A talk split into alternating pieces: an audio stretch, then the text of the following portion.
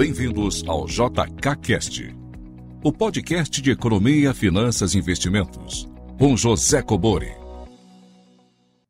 Sejam todos muito bem-vindos a mais um episódio do JKCast. Pessoal, perguntas em áudio e texto para o WhatsApp 61 981 17 0005. Perguntas entre 40 segundos e 1 minuto, se identificando de onde você fala e gravando de locais silenciosos.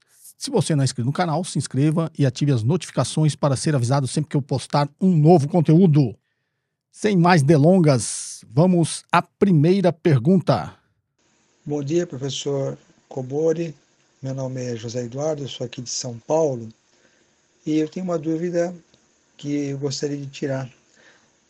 É, quando eu faço o fluxo de caixa descontado, eu vou somando fluxo de caixa de investimento, de, de fluxo operacional, né? Eu estou seguindo o seu livro. Agora, eu estou vendo aqui no balanço que eu tenho o início do período, caixa equivalente do início do período e caixa equivalente do final do período. E tem uma diferença, né? É, ao invés de eu somar as atividades operacionais, de investimento, de financiamento, né? Não é, não é mais fácil eu utilizar a diferença do caixa e equivalente de caixa que aparece no balanço. Né? Então eu faço a subtração, vejo a diferença e isso que foi o fluxo de caixa. Eu posso pensar assim? Obrigado, Bem, Zé Eduardo, aqui da capital de São Paulo. É, vamos lá, Zé Eduardo, a sua dúvida. Misturou os conceitos, eu acho que eu entendi a sua dúvida, mas como você misturou algumas nomenclaturas, deixa eu só colocar assim, como sempre, todo mundo no mesmo degrau. Quando você fala, quando eu calculo o fluxo de caixa livre, não é a mesma coisa que eu pegar o caixa do fim do período menos o caixa do início do período, eu chego no mesmo valor? Não, porque os conceitos estão misturados. Para vocês entenderem, eu vou ter que explicar uma lógica aqui que não está no meu livro, tá, Zé Eduardo? Por isso que eu vou te explicar. O meu livro, é, você aprende a achar o valor da empresa, aí você aprende a achar o que a gente chama de equity value, é, e depois você tira, põe o caixa, tira a dívida, você acha o equity value. É, mas agora eu vou falar uma forma de encontrar isso aí pelo fluxo de caixa, que eu acho que vai elucidar aí a sua dúvida. É, quando você fala caixa fim do período e caixa nesse período, não tem muita coisa a ver com o você está chamando de fluxo de caixa livre da empresa. Me parece, quando você fala isso, parece muito mais que você está pegando caixa, as contas do balanço patrimonial, caixa equivalente de caixa do ano, menos o caixa equivalente de caixa do ano anterior. Também não tem muita coisa a ver, não vai chegar no, nos valores do fluxo de caixa livre da empresa, tá? Então vou explicar a lógica para você tentar. Você vai ver que tem todos esses conceitos que talvez você tenha confundido. É, tem todos os conceitos, mas você vai ver que elas não têm, elas só têm uma ligação quando está tudo junto, mas não tem a ligação com a sua dúvida. Então vamos lá. Quando eu pego, vou fazer o cálculo do fluxo de caixa, por que, que eu tenho que montar o fluxo de caixa? Porque o valor de qualquer ativo é sua capacidade de gerar caixa no futuro. Então, quando eu estou montando o valor, eu preciso achar o fluxo de caixa, tá? que não tem nada a ver com a demonstração de fluxo de caixa, que eu acho que já teve dúvidas aqui no podcast. É, uma das demonstrações financeiras é a DFC, que é a demonstração de fluxo de caixa. Então, não fala, por que, que eu não uso isso aí?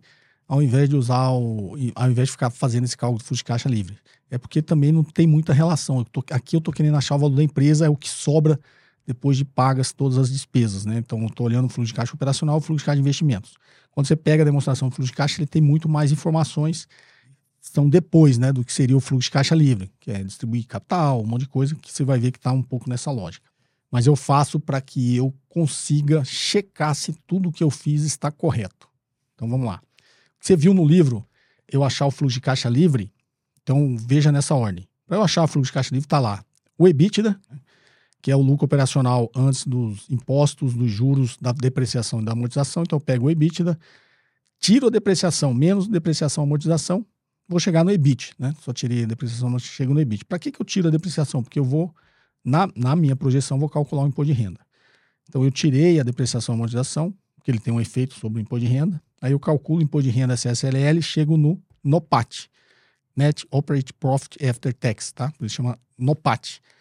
E aí, do NOPAT, eu volto a depreciação, porque não tem efeito no caixa, eu volto a depreciação e acho o fluxo de caixa operacional. Aí, do fluxo de caixa operacional, tem que achar o fluxo de caixa de investimento. Quem é o fluxo de caixa de investimento? É o CAPEX, né? necessidade de investimento em CAPEX, e na variação da necessidade de capital de giro. Então, eu pego o fluxo de caixa operacional, tiro o CAPEX e a, necess... a variação necessária de capital de giro, que é o fluxo de caixa de investimento, chego no fluxo de caixa livre. É o fluxo de caixa livre da empresa que eu utilizo para fazer as projeções, trazer valor presente pelo custo de capital e vou encontrar o valor da empresa, que é o que a gente chama de enterprise value, ok? Uma forma que você vai achar o valor do patrimônio líquido quando você está fazendo avaliações de ações, você quer saber qual que é o valor ali das ações. Então você vai somar o caixa e tirar a dívida, você vai chegar no valor do equity. Então enterprise value mais o caixa menos a dívida, equity value. Você achou o equity, ok? Essa é uma coisa que você faz. Quando a gente faz ele mais completo até para fazer a conferência, eu cheguei ali no fluxo de caixa livre, tá? Que no nosso valuation, em alguns lugares você vai ver, vai ter uma siglinha chama FCFF, que é Free Cash Flow to Firm, fluxo de caixa livre da empresa, que é o que eu acabei de dizer que a gente utiliza para achar o Enterprise Value. Só que eu continuo para achar o fluxo de caixa livre do equity, que vai ter a siglinha FCFE, Free Cash Flow to, to Equity, tá? o fluxo de caixa livre para o acionista. Então, abaixo desse fluxo de caixa da empresa, fluxo de caixa livre da empresa, eu vou tirar lá a amortização de empréstimo, receitas e despesas financeiras, variação no patrimônio líquido, resultado não operacional, é, inclusão do efeito da dívida sobre o imposto de renda e a CSLL, vai ter uma série de contas que eu vou tirar e vou achar o fluxo de caixa livre para o acionista, ok? É, qual que é a diferença? Que tem uma coisa, fluxo de caixa livre para a empresa é uma coisa, fluxo de caixa livre para o acionista é outra você vê a lógica ali, é, você tem uma série dessas contas que eu tenho que tirar, porque é o que seria o fluxo de caixa livre do acionista, porque o fluxo de caixa livre da empresa ainda não está considerando a alavancagem, né? Depois que você considera a alavancagem, que é o que vai sobrar para o acionista. Então, dito isto, eu vou chegar ali no fluxo de caixa livre para o acionista. Aí eu vou checar o que é caixa de início de período, caixa de fim de período. É, então você vai ver lá um, uma sigla cash IOP, cash BOP, né?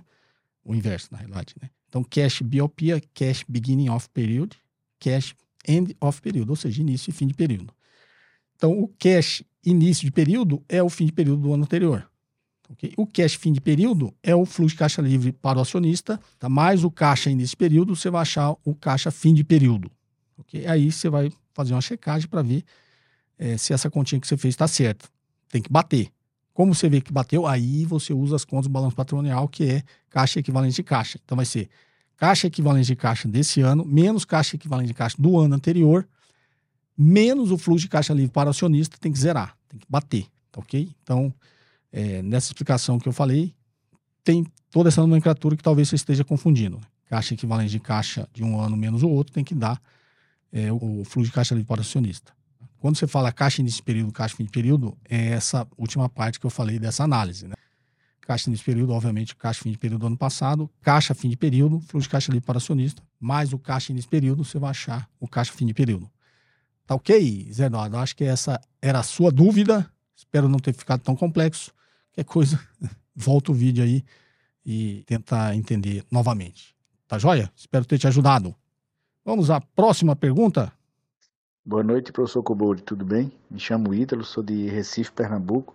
É, já participei algumas vezes do JKCast, né? O senhor já respondeu algumas perguntas minhas. É, a dúvida que eu tenho aqui hoje é, estava vendo aqui o resultado de uma empresa, né? Agora no terceiro trimestre e tem alguma, algumas notas de rodapé, né? Que são seguintes, né? É, o resultado consolidado foi impactado pela hiperinflação na Turquia. É, eu queria entender o que é isso, né? Como é que impacta uma hiperinflação em um país que essa empresa tem é, vendas, né? Tem comércio, como é que isso impacta?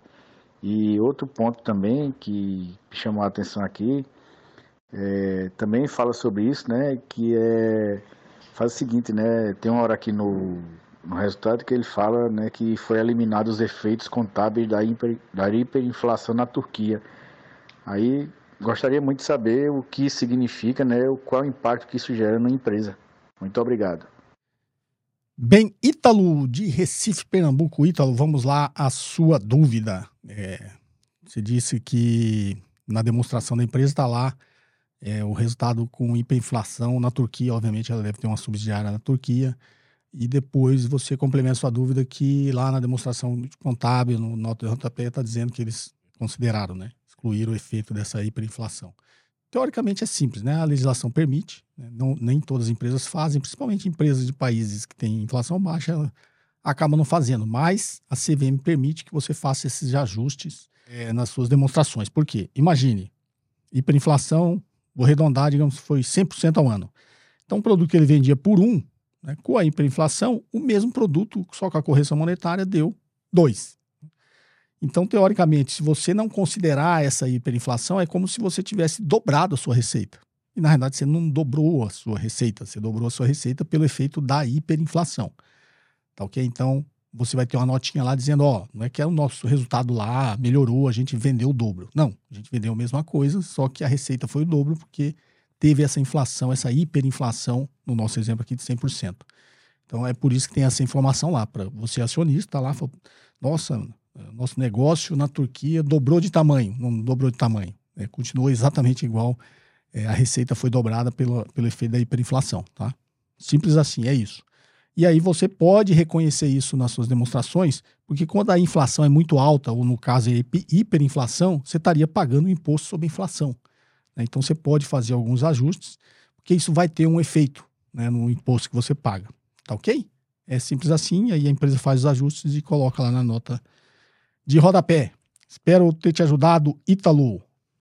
Vamos aqui à próxima pergunta, agora em texto.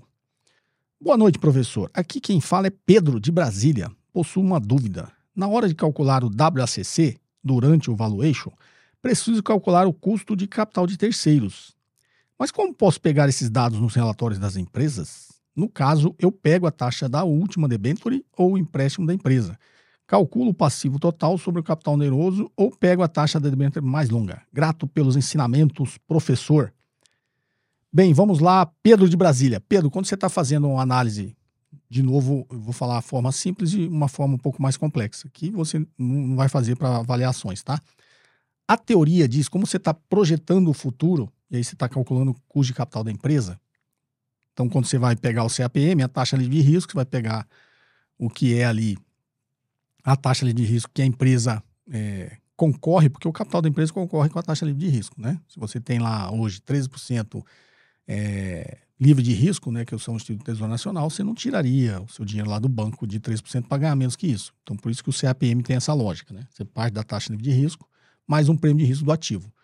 Então, quando você pega isso aí, de alguma forma, você está pegando o custo do ativo de risco.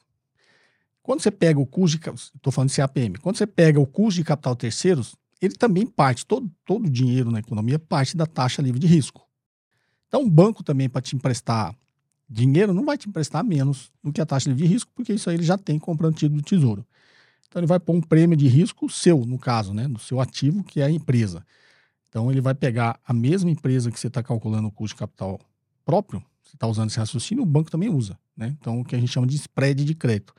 Ó, essa empresa tem um risco X, taraná, e vou cobrar é, essa taxa de juros mais alguma coisa. Então, lá, CDI mais X%, tá ok? Que é o prêmio de risco do ativo, na visão do credor. É, então, é dessa forma que se calcula o WACC. Só que está calculando para usar ela como taxa para achar o valor da empresa. Então, todo ativo vale aquilo que ela consegue gerar de caixa no futuro. Então, o valor de qualquer ativo é a capacidade de gerar caixa no futuro. Como você está projetando o futuro, a teoria diz que no capital terceiro você tem que usar o custo de novas emissões. Né? O que, que é o custo de novas emissões? Não interessa o quanto você já se é, alavancou até hoje, que você já está contratado, você já tomou dinheiro emprestado. Como você está projetando o futuro, obviamente, você está carregando esse estoque da dívida, mas se a empresa vai, você está projetando ela crescer, ela vai precisar de mais capital. Não necessariamente vai ser só capital próprio, vai ter uma parte de capital terceiros. Então, na estrutura de capital da empresa, que você, você não precisa ser tão refinado, porque a teoria também diz que você nunca vai acertar se você ficar mudando o custo de capital da empresa. Mas a teoria diz que você precisa usar o custo de novas emissões. Então, se eu precisar tomar mais alavancagem, ou seja, tomar mais dinheiro emprestado para financiar esse meu crescimento, qual a taxa que eu vou conseguir acessar? Né? Então, tem várias formas de você ver isso. Geralmente, você usa a trajetória, a curva de juros da trajetória, se a empresa precisar continuar se alavancando, qual a taxa que você vai usar ali para considerar como capital terceiros. Essa é uma forma de você ver e calcular o negócio, ok? Uma forma mais refinada, novamente, que a gente usa quando está fazendo você está comprando uma empresa inteira, então você está fazendo um valor do M&A, a gente planilha toda a dívida da empresa. Então tem lá, ele tem 50 contratos de dívida, tem 10 contratos de dívida. Você pega cada contrato, qual o prazo que ele negociou, qual a taxa de juros, você vai planilhar isso tudo. E aí lá, depois você planear toda a dívida, vai ter o saldo devedor da empresa e vai ter as taxas de juros que ela paga em cada contrato desse. Então você vai ponderar, né? O saldo da dívida de cada contrato com a taxa de juros de cada contrato. Você vai ponderar isso aí, você vai achar o custo de capital terceiros. A gente dá um refinamento maior, como eu falei do custo de novas emissões, bom, essa empresa, de forma ponderada, o custo de capital terceiros dela é 15%. Ok, mas foi 15% até hoje, que ele já tem contratado. Se ele precisar tomar mais dinheiro, quanto é que ele vai conseguir? Ok, aí é um cálculo um pouco mais complexo, a gente coloca ali custo de novas emissões ou não, para considerar, você pode não considerar custo de novas emissões, teoricamente você considera que ele vai continuar com aquele custo de capital, mas se o ambiente for muito incerto, se ele tiver muitos projetos de crescimento, você pode falar, bom, custo de novas emissões.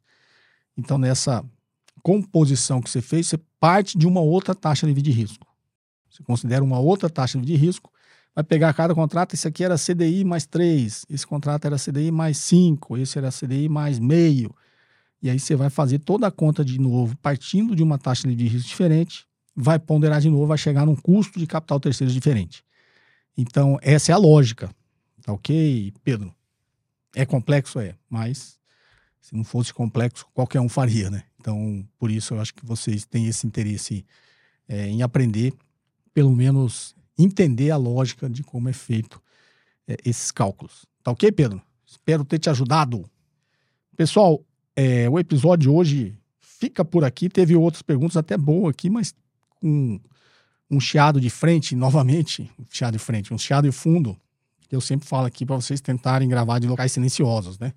Aparentemente ele estava correndo no carro com a janela aberta e gravou a pergunta e ficou né, aquele barulho é, muito alto no fundo e a qualidade ficou sofrível aqui para eu colocar no ar para vocês, tá ok? Então, é, a equipe sofreu para escutar a pergunta e vocês sofreriam muito mais. Tá joia, pessoal? Então o episódio daqui de hoje fica por aqui. Espero que vocês tenham apreciado. Perguntas em áudio e texto para o WhatsApp 6198117 0005. Perguntas entre 40 segundos e um minuto. Sempre se identificando de onde você fala e gravando de locais silenciosos. Se você não é inscrito no canal, inscreva-se e ative as notificações para ser avisado sempre que eu postar um novo conteúdo. Um forte abraço e até o próximo episódio. Você ouviu mais um episódio de JK Cast, o podcast de economia, finanças e investimentos com José Cobori.